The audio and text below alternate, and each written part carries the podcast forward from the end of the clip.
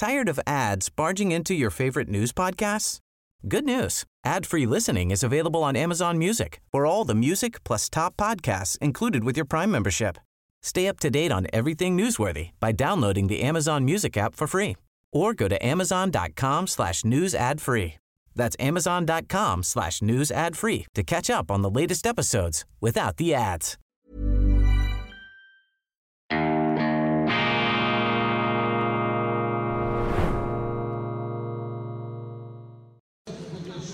Weltwoche Daily Spezial. Ich begrüße Sie ganz herzlich. Mein Name ist Roman Zeller, immer noch aus London. Wir begrüßen Sie, sind hier vor dem High Court of Justice in London.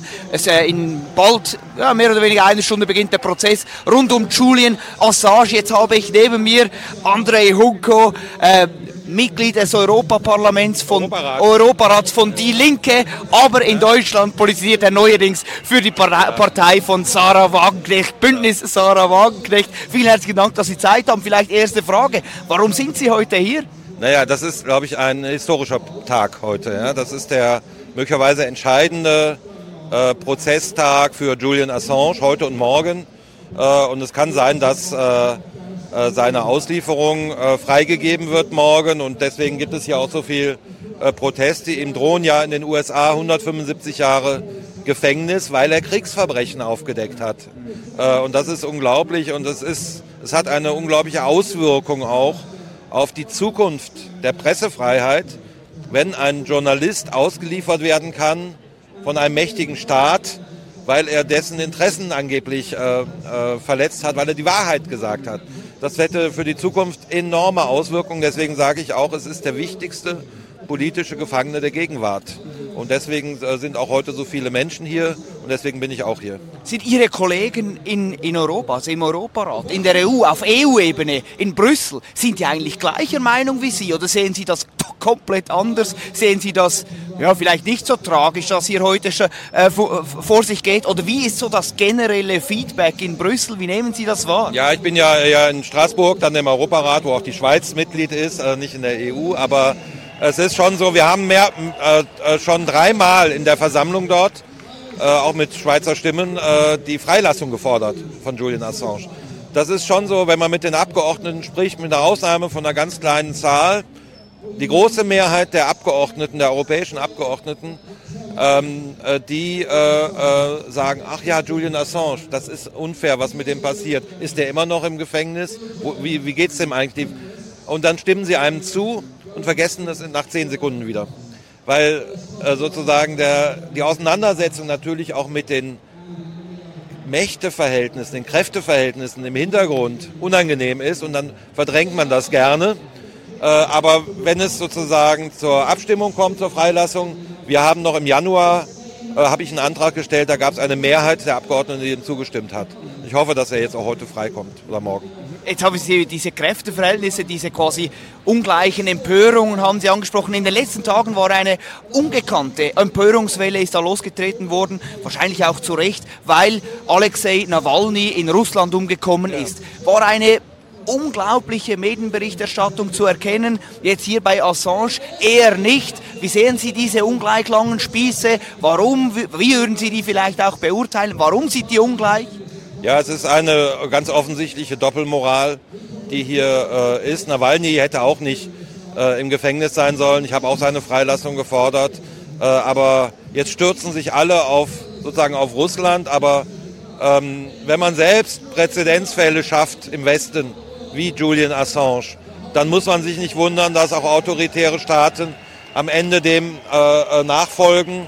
Äh, und auch Putin hat ja auch oft verwiesen, wenn es um Journalisten in Russland geht, dann sagt er, ja, ihr habt ja Assange im Gefängnis. Oder, oder, oder auch äh, der, der, der autoritäre Präsident von Aserbaidschan verweist auch auf Assange, wenn er Journalisten inhaftiert. Also auch deshalb ist es wegen der Glaubwürdigkeit total wichtig, dass Julian Assange jetzt sofort freikommt. Was, wenn er nicht freikommt? Was, wenn er ausgeliefert wird? Und vielleicht Folgefrage, wie, wie realistisch schätzen Sie, dass Julian Assange jetzt in diesem Prozess heute und morgen freikommt?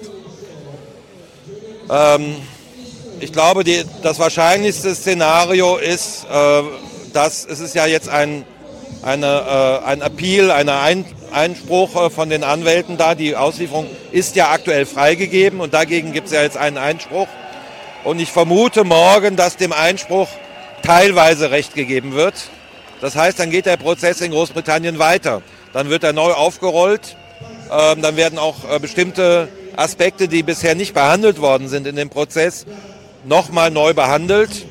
Ähm, das wäre erstmal gut, weil er nicht ausgeliefert worden ist, wäre.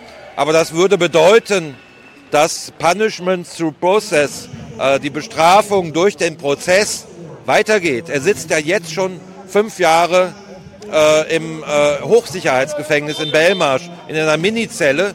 Äh, und ähm, äh, das wäre auch, wenn das noch ein oder zwei Jahre weitergeht, ist eigentlich völlig unerträglich. Äh, es kann natürlich auch sein, dass der Einspruch der Anwälte komplett zurückgewiesen wird. Dann kann er morgen in ein Flugzeug gesetzt werden, in die USA. Aber dann wird von Straßburg aus, vom Gerichtshof in Straßburg, Menschenrechtsgerichtshof, wird es eine einstweilige Verfügung geben. Sehr wahrscheinlich, die Anwälte haben das vorbereitet. Äh, und dann muss Großbritannien sich eigentlich daran halten, völkerrechtlich. Ob es am Ende tun, weiß man natürlich nicht, aber ich, äh, bisher haben sie die sogenannte Rule 39, diese einstweilige Verfügung vom Straßburger Gerichtshof immer respektiert. Und was wäre, wenn er ausgeliefert werden würde? Was droht ihm in den USA? In den USA drohen ihm 175 Jahre Gefängnis. Äh, ähm, unter, ganz, unter alles komplett, auch unter äh, die ganzen Haftbedingungen, unter Kontrolle dort der CIA. Äh, es kann auch noch Nebenklagen geben, wo es äh, noch weitere Vorwürfe wo ihm sogar die Todesstrafe droht. Man muss sich immer vergegenwärtigen, Julian Assange hat nichts mit den USA zu tun. Er ist australischer Staatsbürger. Er hat Dokumente von äh, Whistleblowern, also von Chelsea Manning, veröffentlicht. Er hat eine, eine Plattform geschaffen mit Wikileaks.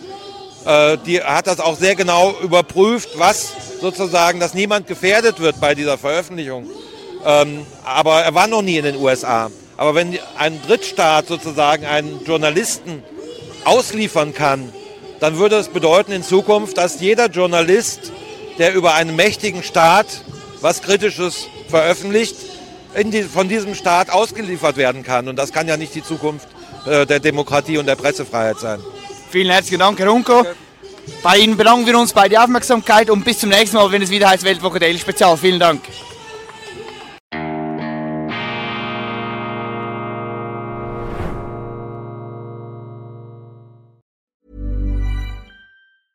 Tired of ads barging into your favorite news podcasts?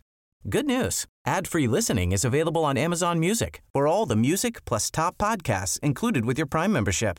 Stay up to date on everything newsworthy by downloading the Amazon Music app for free or go to amazon.com slash news ad free. That's amazon.com slash news ad free to catch up on the latest episodes without the ads.